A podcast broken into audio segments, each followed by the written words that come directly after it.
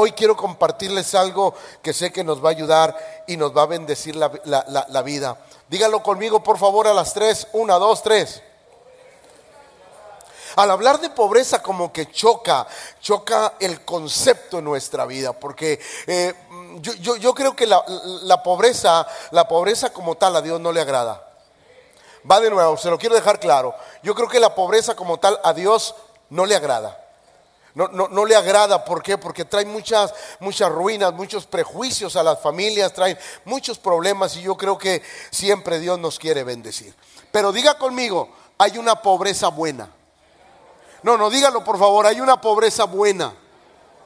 Y de esa es de la que quiero hablarle. Por ejemplo, de repente nosotros leemos la palabra de Dios y, no entendemos el concepto. Y precisamente por eso quiero predicar hoy, para entender el concepto de lo que Cristo habló en el Sermón del Monte. Porque el Sermón del Monte es algo impresionante, es, es algo impresionante. Mateo 5 del 1 al 3, Jesús empieza a predicar el Sermón del Monte y algo bien impresionante. Y cuando usted quiere entender el contexto de lo que Dios dice, Póngale mucha atención a cada palabra que, se redacte en la Biblia. Y así entenderemos lo que el Señor quiso decir. Escuche, viendo la multitud, viendo qué, diga conmigo, aspecto importante. No, no, pero quiero que lo diga para que le dé, mire, lo que quiero hacer es que le dé hambre para que llegue a su casa y se devore todo. Va otra vez. Viendo la, diga conmigo, aspecto importante. Viendo la multitud subió al monte. Quiere decir que a causa de la multitud no podía predicar a ras de tierra. Tenía que predicar en para que su voz se escuchara. Escuche bien eso porque eso es algo bien interesante. Viendo la multitud subió al monte y sentándose vinieron a él los discípulos y abriendo su boca les enseñaba diciendo, bienaventurados los pobres en espíritu, porque de ellos y eso es algo bien impresionante cuando lo empezamos a desglosar cada versículo. Primero, había una... Va de nuevo, había una había una multitud increíble y, esa multitud al Señor lo seguía por días enteros. Había personas que lo seguían día tras día porque querían escuchar sus enseñanzas. Entonces la primera cosa, viendo la multitud, subió al monte, subió al monte y sentándose vinieron a él sus discípulos y abriendo su boca les enseñaba diciendo, y escuche, de todas las bienaventuranzas, diga conmigo, de todas las bienaventuranzas, empezó con esta. Ahora, ¿será casualidad que haya empezado con esta o, solamente fue la primera que se le ocurrió? No, diga conmigo, en Dios no hay casualidades. Dios tiene un orden siempre. Entonces quiero enseñarles esto. Bienaventurados los pobres en espíritu, porque de ellos es el reino. Pero vamos a verlo en la versión nueva traducción viviente, en los mismos versículos. Cierto día al ver que las multitudes se reunían, Jesús subió a la ladera de la montaña y se sentó. Y sus discípulos se juntaron a su alrededor. Y él comenzó a enseñarles las bienaventuranzas. Dios bendice a los que son pobres en espíritu y se dan cuenta de la necesidad que tienen de Él, porque el reino de los cielos le pertenece. Ahora, déjeme explicarle algo. La palabra pobre está en griego y se deriva de pochos. Diga conmigo, pochos. Y quiere decir mendigo que depende de la bondad de otros para su existencia. Uno que no tiene recursos propios o alguien que ruega de rodillas esperando que su necesidad sea respondida por alguien más. Eso significa la palabra pobre, alguien, alguien que sabe que no, él no puede suplir su propia necesidad, sino que sabe que necesita de otros para suplir su propia necesidad. Ahí va, escúcheme. Entonces, pastor, ¿qué significa el pobre en espíritu? Y le voy a poner un ejemplo y espero que me entienda y espero que se alegre, que se le salga la pachorra. Ahí va. Usted es un pobre en espíritu. No, no le estoy diciendo nada malo. Usted es un pobre en espíritu. ¿Por qué, pastor? Porque los pobres en espíritu entendemos que sin Dios no podemos hacer nada. Los pobres en espíritu venimos a la casa de Dios porque sabemos que solo Él nos puede dar el pan de vida eterna. Los pobres en espíritu venimos y buscamos a Dios porque sabemos que nuestra vida depende de Él y que sin Él nada podemos hacer. Entonces los pobres en espíritu somos aquellos que tenemos una dependencia total de Dios. Aquellos que decimos, Señor, sabes una cosa, yo no puedo suplir mis necesidades espirituales. Tú eres el pan de vida, tú eres los ríos de agua viva, tú eres el maná que descendió del cielo. Así es que yo te busco porque yo solo no puedo suplir mis necesidades. Tengo que venir delante de ti. Los pobres en espíritu somos aquellos que reconocemos nuestra condición espiritual, que sin Él nada podemos hacer. Por eso, dese un aplauso por venir este miércoles a la casa de Dios. Dígale al que está a su lado, pobretón. No, dígaselo, no le saque. Digo, qué bueno porque somos pobres espiritualmente, porque si fuéramos ricos espiritualmente, ¿para qué vengo a la iglesia? No necesito de Dios. Pero como soy un pobre espiritual, como soy un pobre espiritual, yo necesito venir a la casa de Dios. ¿Alguien me está comprendiendo? O sea, alguien que sabe que su vida necesita de Dios, busca al Señor en todas las áreas. Lucas capítulo 18, versos 9 al 14, mire lo que dice a unos que confiaban en sí mismos como y menospreciaban a los otros, dijo también esta parábola. Dos hombres subieron al templo a orar, uno era y el otro publicano. El fariseo puesto en pie oraba consigo de esta manera, Dios, te doy gracias porque no soy como los otros hombres, ladrones, injustos, adúlteros, ni aun como este publicano, ayuno dos veces a la semana, doy diezmos de todo lo que gano. En otras palabras, Señor, aquí está lo que tengo, pero sabes, a Dios no le importa lo que tienes, a Dios le importa darte lo que tú necesitas. Y todos necesitamos de Dios.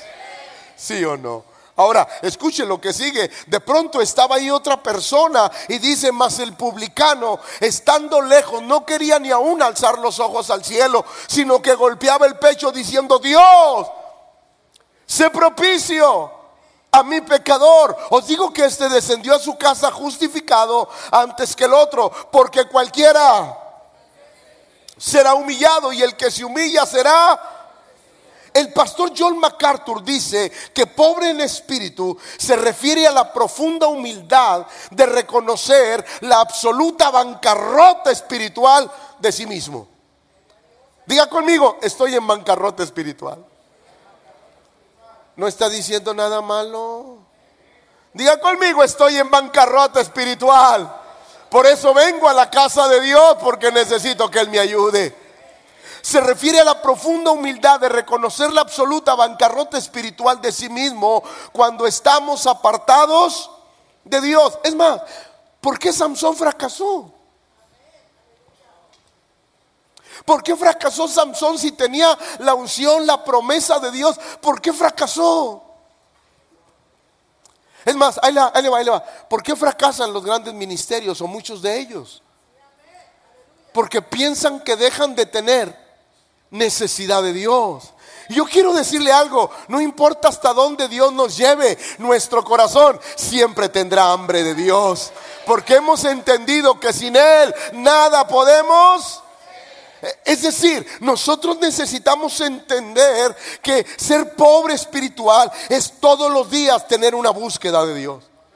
Saber que todos los días yo necesito de Él, que vengo a la casa de Dios porque lo necesito, que leo su palabra porque necesito de Él, que oro porque necesito de Él, que ayuno porque necesito de Él y que le sirvo porque necesito de Él. En otras palabras, tener esa hambre por Dios es algo que caracteriza a los humildes. Mire lo que dice Tito 3.5, que me maravilla esto. Nos salvó no por que nosotros hubiéramos hecho. Es decir, mire lo que el Señor le dice, puedes tener todo, pero no tener nada.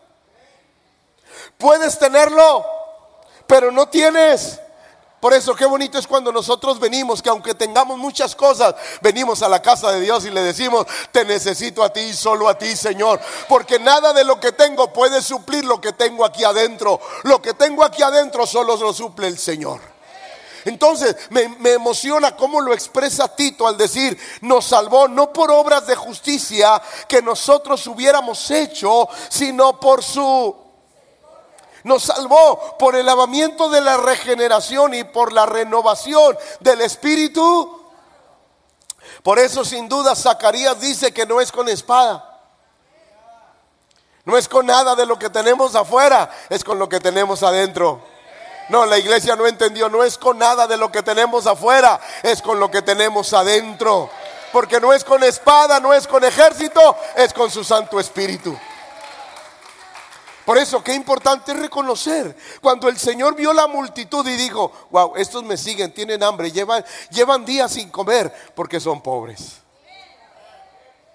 Estos me siguen todos los días. ¿Por qué? Porque han reconocido la necesidad de escuchar la palabra de vida. Por eso, qué importante es comprender nuestra condición. Pobre en espíritu es tener una profunda necesidad por eso, cada vez que, veo esto y que, y que comprendo esa frase, me doy cuenta la actitud del salmista. Por ejemplo, el salmista decía, Salmo 73, 25, ¿a quién tengo yo en los cielos sino a ti? Y fuera de ti, nada deseo en la tierra. Imagínese, Señor, ¿A quién tengo yo en los cielos? Lo está diciendo un rey, uno que tenía la mejor comida, los mejores vestidos, el mejor palacio, las mejores cosas, que se iba a los mejores lugares. Pero lo dice un hombre que tenía una necesidad interna profunda de Dios. ¿A quién tengo yo en los cielos sino a ti? Y fuera de ti, nada deseo en la tierra. O sea, qué impresionante reconocer que nuestra vida necesita de Dios todos los días. Por eso hay que aprender a ser pobres de, no, dígalo, pobres de espíritu. Solo aquel que no es pobre de espíritu no necesita de Dios porque puede suplir sus propias necesidades. Pero aquellos que reconocemos que cada día necesitamos de Dios, hermanos, si no necesitáramos de Dios, ¿dónde estuviéramos hoy? Si nuestra vida no reconociera que Dios, Dios es el que eh, llena todo en nuestra vida, ¿dónde estuviéramos hoy? Gracias a Dios por la necesidad de nuestro espíritu, de su presencia. La iglesia La Odisea, Apocalipsis 3:17. Me gusta porque la Odisea tenía un concepto de ella misma y decía, porque tú dices, yo soy rico y me he enriquecido y de ninguna cosa tengo necesidad y no sabes que tú eres un desventurado, miserable, pobre, ciego. Así, se, así lo veía Dios. Entonces, el problema no es cómo me veo yo. El problema es cómo me ve Dios. No, no, alguien tiene que decir amén aunque puje. O sea, el problema no es cómo me veo Dios, eh, eh, cómo me veo yo, el problema es cómo me ve Dios. Dios le decía a esa iglesia porque la Odisea era una iglesia próspera, abundante, tenía buenas cosas, buenas instalaciones y ellos decían, soy rico, no me hace falta nada. Yo quiero decirte algo hermano, aunque Dios supla todas tus necesidades, tu alma siempre debe de tener hambre por Dios. Aunque tengamos la vida resuelta, necesitamos de Dios. No, alguien tiene que entender eso aunque tengamos la vida resuelta, necesitamos de Dios. La Odisea era el claro ejemplo de alguien que pensaba que como tengo suplida mi vida, ya no necesito de Dios. Mire lo que dice Marcos capítulo 10, verso 17.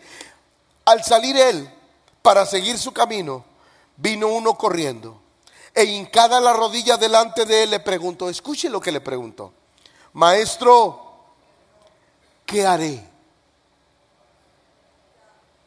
Para heredar la vida? Cuando él le pregunta, ¿qué haré? Se me viene a mi mente algo. Él quería comprar algo. Este muchacho era un comerciante, tenía mucho dinero.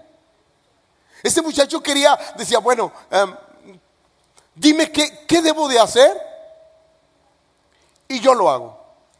No sé si él pensó que iba a donar, invertir o comprar algo. Dime qué tengo que hacer. Lo que tú me digas yo lo hago. Lo que él no entendía era que el Señor le iba a pedir no algo material. Le iba a pedir una necesidad de adentro. Por eso la Biblia es clara. Al corazón contrito y humillado, no desprecias tú, oh Dios. Este joven rico se acercó pretendiendo que con lo que tenía él podía heredar la vida eterna. Al parecer, el joven pensó que se podía comprar acciones de la vida eterna en la bolsa de valores del cielo. Señor, dime qué haré, cuánto cuesta una acción para comprarla y así heredo la vida. ¿Qué tengo que hacer para heredar? ¿Qué tengo que comprar? ¿A quién le tengo que ofrendar? ¿A quién le tengo que donar? ¿A quién le tengo que dar? Dímelo o dime cuánto cuestan las acciones del cielo para poder para poder comprarlas y heredar la vida eterna. No se trataba de eso. Se trataba de que él debería de tener una... Cuando usted y yo venimos, llegamos a Cristo, llegamos porque nos dimos cuenta lo pobres que éramos. No, va de nuevo, porque esa como que no les gustó, pero ahí les va. Todos los que estamos aquí o los que hemos conocido a Dios, llegamos a Cristo porque entendimos cuán pobres espiritualmente éramos. Y cuando llegamos a Cristo, Él nos dio vida y vida en abundancia. Entonces, lo primero fue que entendimos nuestra situación. Ahora, Mateo 19, 23. Entonces Jesús dijo a sus discípulos, de ciertos, de ciertos digo, qué difícil, que difícilmente entrará no por ser rico. Escúcheme, el rico no se pierde por rico, porque ¿a quién le gustaría ser rico? No es malo. No es, lo malo es que la riqueza te haga pensar que no necesitas de Dios. Y este joven fue lo que le pasó. Él dijo, dime, ¿Qué haré? Dime cualquier cosa que yo tengo que hacer. Voy y compro, voy y dono, voy y ofrendo. Dime qué hago para heredar la vida eterna. No, no se trata de que tengas, se trata que entiendas que lo que tienes no puede darte lo que en verdad necesitas. Y cuando uno entiende que somos pobres en espíritu, mire, uno solo busca de Dios, uno solo viene a la casa del Señor porque entiende la necesidad urgente de Dios en nuestra vida. Por eso el profeta Isaías decía, si bien todos somos como, y todas nuestras justicias como, Dios dijo, pues quizás tienes muchas cosas, pero eres pobre de espíritu. No tienes nada y necesitas llenarlo de Dios. Por eso qué bueno que esta tarde noche usted está aquí. Qué bueno que usted trajo a sus hijos a la casa de Dios. Qué bueno que usted viene a las reuniones de entre semana. ¿Sabe por qué? Porque eso hace que nuestro corazón entienda que necesitamos tanto de Dios todos los días de nuestra vida. Ahora, déjeme decirle algo. ¿Cuáles son los enemigos de la pobreza espiritual? La soberbia, el orgullo y la independencia de Dios. Va de nuevo.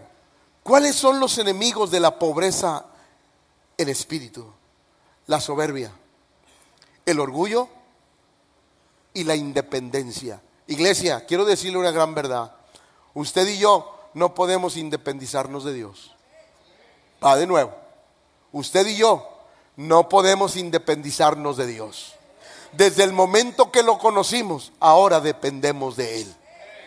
Por eso, eh, cuando uno deja de ser pobre en espíritu, cuando esa hambre por Dios, esa hambre por hacer algo por la obra de Dios, esa hambre por buscar a Dios se va de nuestra vida. Por eso si hay algo que tenemos que cuidar es que esa hambre y esa pasión sigan perdurando y viviendo en nuestro corazón.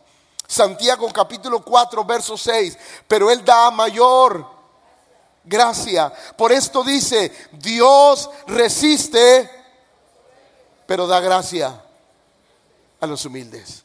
Por eso, Cuando uno viene a Dios y reconoce cuánto le necesita, Dios nos ayuda, nos levanta, nos fortalece, porque sabemos que sin Él no podemos hacer nada. Cada vez que yo vengo a la iglesia, yo le estoy diciendo al Señor lo importante que Él es para mí. Cada vez que yo leo su palabra, yo le estoy diciendo a Dios lo importante que Él es para mi vida. Por eso, cada uno de nosotros debemos de aprender a ser pobres el espíritu. Lucas. Me llama la atención la actitud de Saqueo. Todos conocemos la historia, Jesús iba pasando por Jericó, aquel hombre, un chaparrito de, estatura baja, lo quiere ver, no puede, va, corre hacia adelante, se sube a un árbol sicomoro, eh, Pasa Jesús, lo ve, Saqueo, bájate de ahí porque hoy es necesario que pose en tu casa. Saqueo se baja, va y prepara todo en su casa. El Señor entra a su casa y era algo increíble. La gente religiosa no podía entender cómo un judío podía entrar en la casa de un publicano porque los tenían como perros, pues eran los que le quitaban los impuestos. Y ellos decían, no puede ser que un judío entre a la casa de un publicano, pero el Señor ama, ama a todos. El Señor entra a su casa, empieza a predicar y Saqueo se da cuenta de su condición. Y a mí me encantan las palabras de Saqueo, Lucas 19:8. Entonces Saqueo puesto en pie, dijo al Señor, he aquí Señor, la mitad de mis bienes doy a los pobres. Y si en algo he defraudado a alguno, se lo devuelvo. Señor, voy a sacar todo lo que tenga que sacar con tal de que tú no te vayas de mí. Mire, un pobre de espíritu hace lo que tiene que hacer para que su Señor no se vaya de nuestra vida. Un pobre en espíritu hace, mire, el pobre en espíritu, aunque venga cansado de su trabajo, viene a la casa de Dios. Un pobre en espíritu siempre hace todo. ¿Por qué? Porque entiende que necesitamos la comida espiritual. Entiende que necesitamos venir a la casa de Dios y alimentarnos. Necesitamos de Dios, necesitamos el abrazo, el cariño y el abrazo del Espíritu Santo todos los días de nuestra vida. Así es que creo que cuando entendemos nuestra posición y nuestra condición, algo glorioso sucede. Saqueo decidió desprenderse de todo con tal de no perder a Cristo. ¿Por qué? Porque lo podemos perder todo menos al Señor. El apóstol Pablo parece ser que también lo había entendido y él decía, ciertamente, aún estimo todas las cosas como pérdida por la excelencia del conocimiento de Cristo Jesús, mi Señor, por amor del cual lo he perdido y lo tengo por basura por ganar a Cristo. Qué precioso es cuando el creyente entiende su necesidad de Dios. Cuando todos entendemos que necesitamos a Dios. Cuando el Señor vio a la multitud, lo primero que les dijo, bienaventurados. Son bienaventurados ustedes porque son pobres en espíritu. ¿Por qué? Porque solo un pobre en espíritu aguanta los calorones aguanta días sin comer, porque eso era lo que estaba haciendo Israel cuando seguía a Cristo. Él, él, estaba declarando que eran pobres y necesitaban de la palabra que es el pan de vida para el Espíritu. Así es que iglesia, cada vez que venimos a la casa de Dios, cada vez que leemos su palabra, cada vez que hacemos algo para Dios, nos estamos declarando pobres en, porque necesitamos de Él. Así es que nunca deje de buscar a Dios. Mire lo que dice el Salmo en el Salmo 123, 2. He aquí, como los ojos de los siervos miran a la mano de sus señores, y como los ojos de la sierva a la mano de su señora, así nuestros ojos miran a Jehová nuestro Dios hasta que tenga misericordia de nosotros. E, e, e, ese verso, cuando lo podemos entender, pasa algo increíble como los ojos de los siervos miran a la mano de sus señores. Y como los ojos de la sierva a la mano de su señora, así nuestros ojos miran a Jehová nuestro Dios hasta que tenga misericordia. En otras palabras, no me voy a mover de aquí. No me voy a mover de aquí. No me voy a mover de aquí. No me voy a mover de aquí porque el que suple todas mis necesidades está aquí. Ahora comprende a Jacob, no te dejaré hasta que no me bendigas. No importa que pase toda la noche, no importa que me pegues en el muslo y, me hagas algo, no te voy a soltar hasta que no me bendigas. Creo que cuando hemos entendido nuestra necesidad por Dios, persistimos en las cosas de Dios.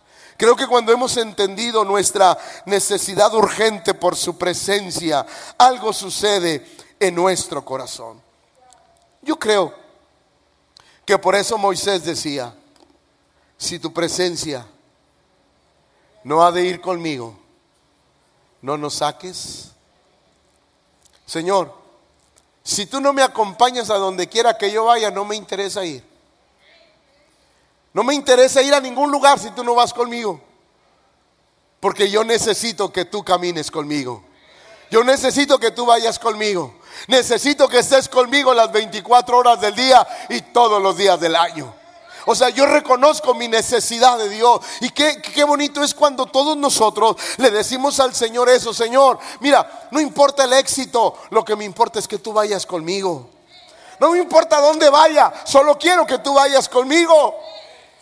Entonces cuando el creyente entiende eso, yo digo, Señor, eso es e, esas son palabras de alguien que se considera pobre en espíritu, alguien que dice, Señor, si tú no vas conmigo, yo no puedo hacer nada, si tú no caminas conmigo, yo no puedo hacer nada, te necesito a ti en todas las áreas de mi vida. Así es que cuando el Señor hablaba en el sermón del monte de pobres en espíritu, estaba hablando de gente con una grande necesidad de Dios. Porque solo aquellos que tenemos necesidad de Dios lo buscamos. Ser pobres en espíritu es la clave de la vida cristiana. Se lo quiero repetir. Ser pobres en espíritu es la clave de la vida cristiana. Porque nosotros reconocemos que nuestra vida depende de Dios. El salmista decía esto en el Salmo 34, 6.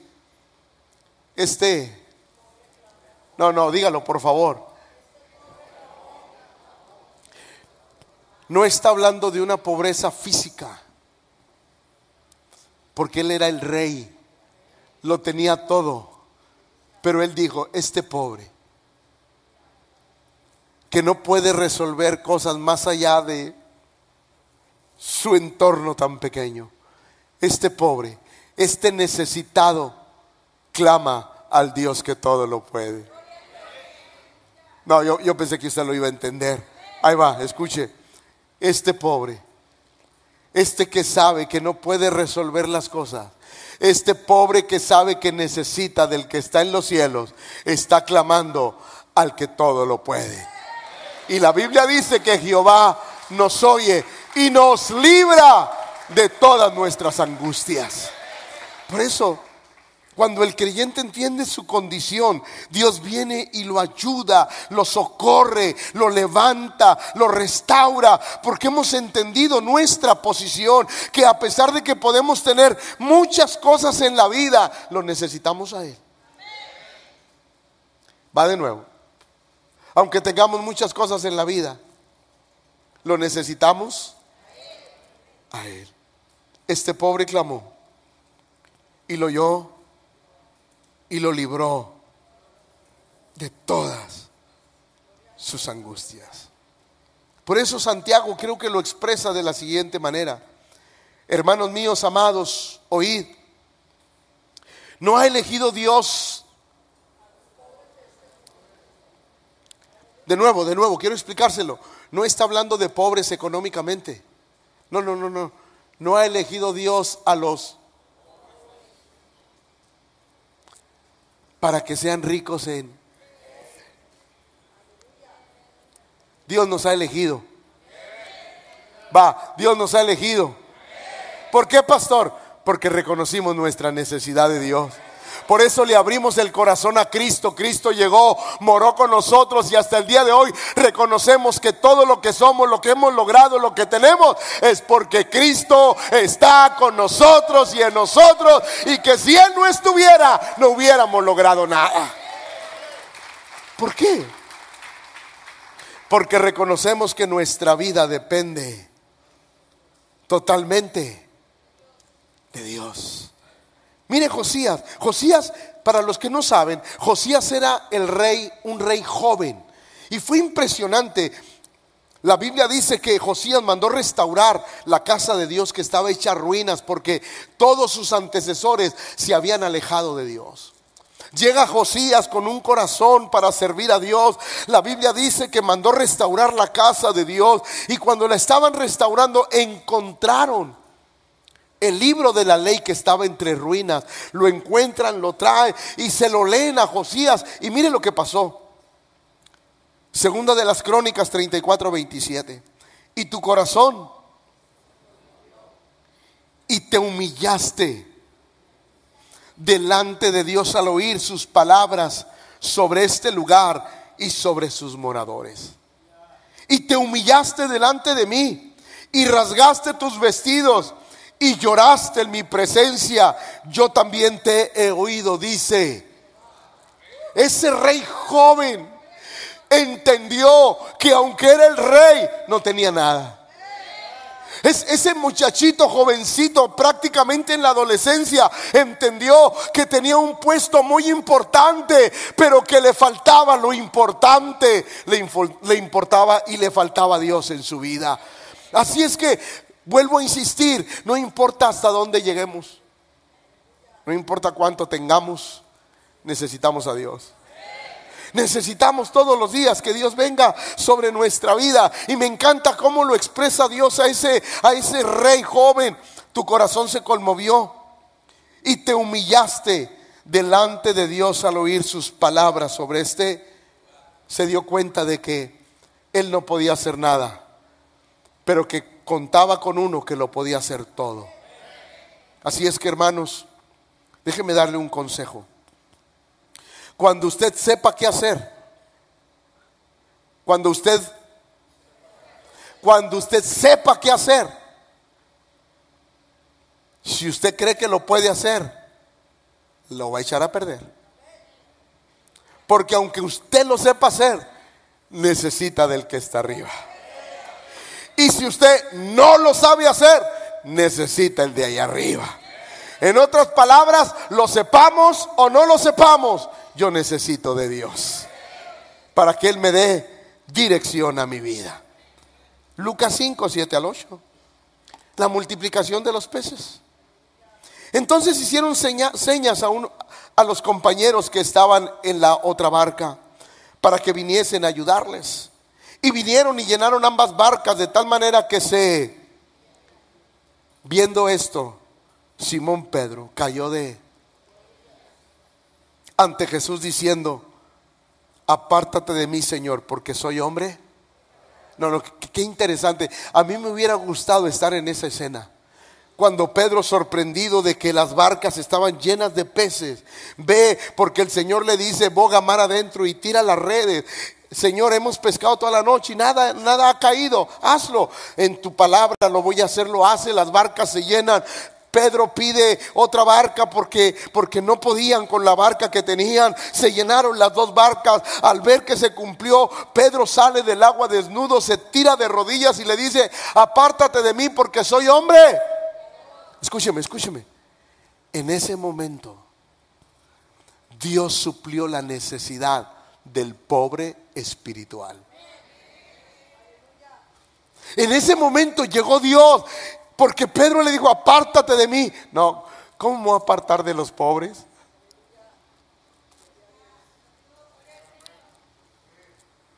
¿Cómo Dios se va a apartar de aquel que dice, Señor, si no me ayudas de esta, no salgo?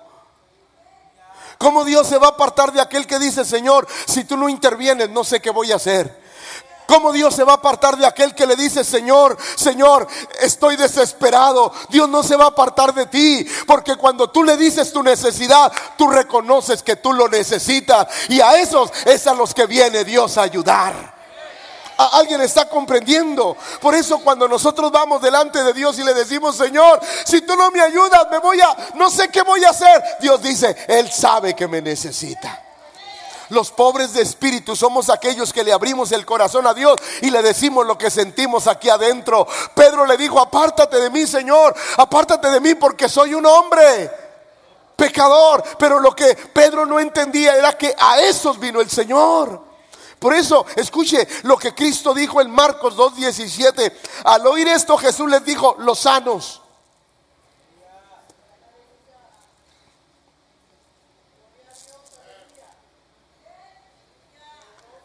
No, usted no entendió.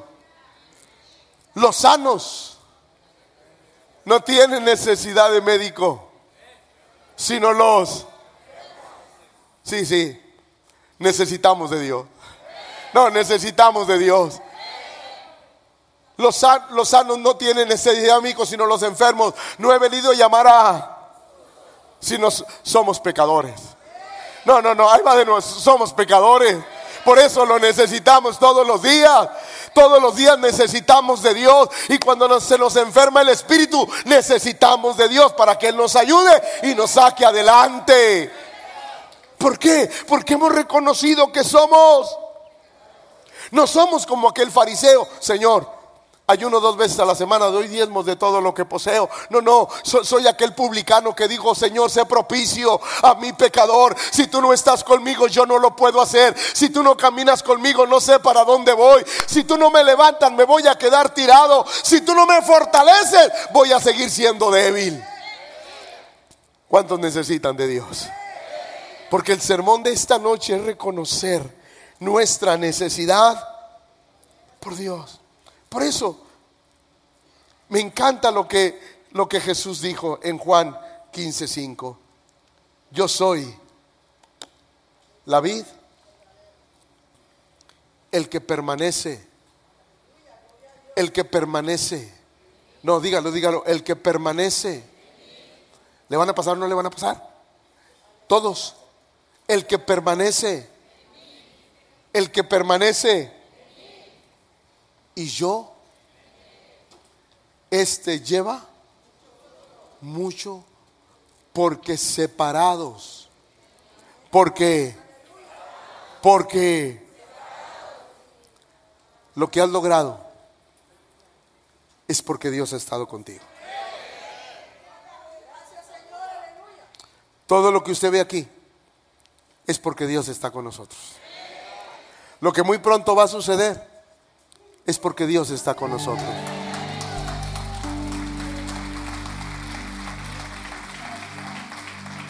Escuchen, canten bajito.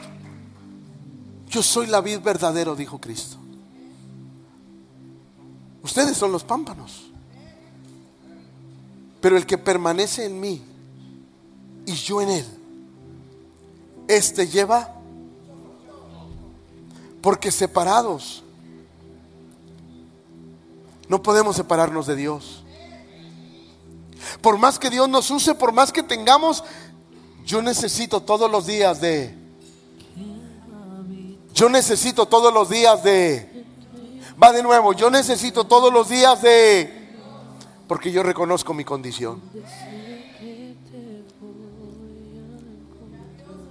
Yo reconozco que si no busco a Dios por la mañana no sabría qué hacer durante todo el día. Yo sé que si no leo su palabra no tendría dirección. Es más, ahí les va. Hoy, después de 42 años de servir al Señor, yo creo que si yo dejara a Cristo, ya no sabría ni siquiera vivir. Porque tengo 42 años caminando con Él. Tomado de su mano. Si yo me soltara de Él, no sabría qué hacer. Por eso el salmista decía, fuera de ti, fuera de ti, nada deseo en la tierra. No podemos alejarnos de Dios.